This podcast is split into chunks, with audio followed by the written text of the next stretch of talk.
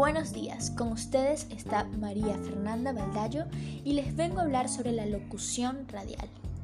La locución principalmente se encuentra en distintas características especiales que permiten al locutor transmitir distintas emociones a través de todas sus herramientas y preparación. En definitiva, el locutor de radio es un profesional que con su voz consigue informar, enseñar, anunciar, culturizar y capacitar al oyente con su duro trabajo diario y constante entrega. La prosodia radiofónica, la interpretación o la pronunciación varían dependiendo del tipo de locución que se presente, entre ellos la locución de cabina, locución musical y locución publicitaria.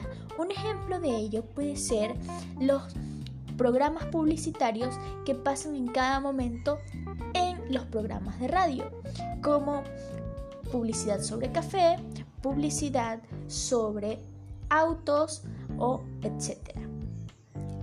Ahora, ¿qué es el lenguaje radiofónico?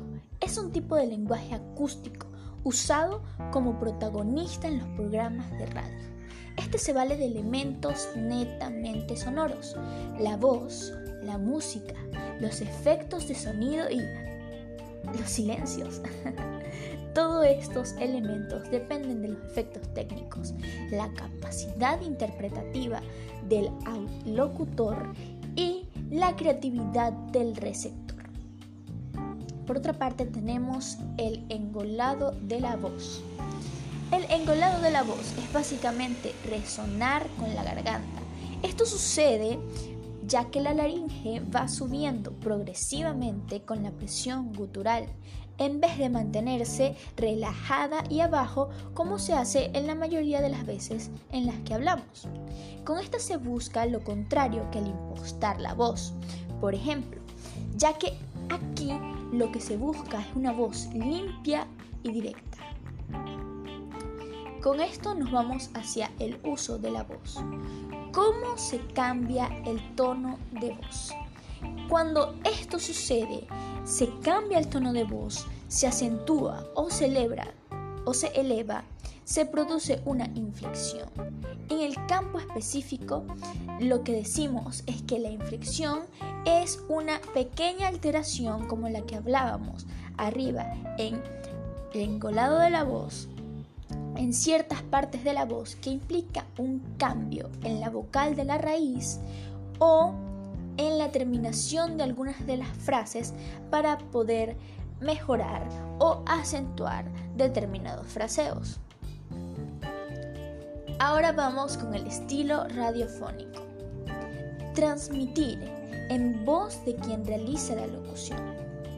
Eso es lo que viene siendo el estilo radiofónico.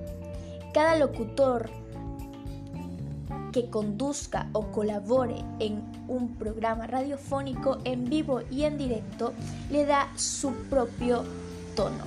La crónica de los sucesos, además, desde el lugar y el momento en que se generan, hace que se refuerce la credibilidad del programa o de los hechos contados en el mismo.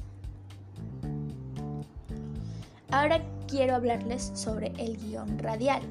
El guion radiofónico es un texto que contiene los detalles necesarios para la realización de un programa de radio. Los parlamentos son los diálogos de los locutores durante la transmisión de un programa de radio. Comienzan con la presentación del programa y finalizan con una despedida. Estos se dividen en tres. El número uno, el guion literario, en donde especifica cada detalle de lo que debe hacer el locutor y lo que deben hacer todos los que están con él.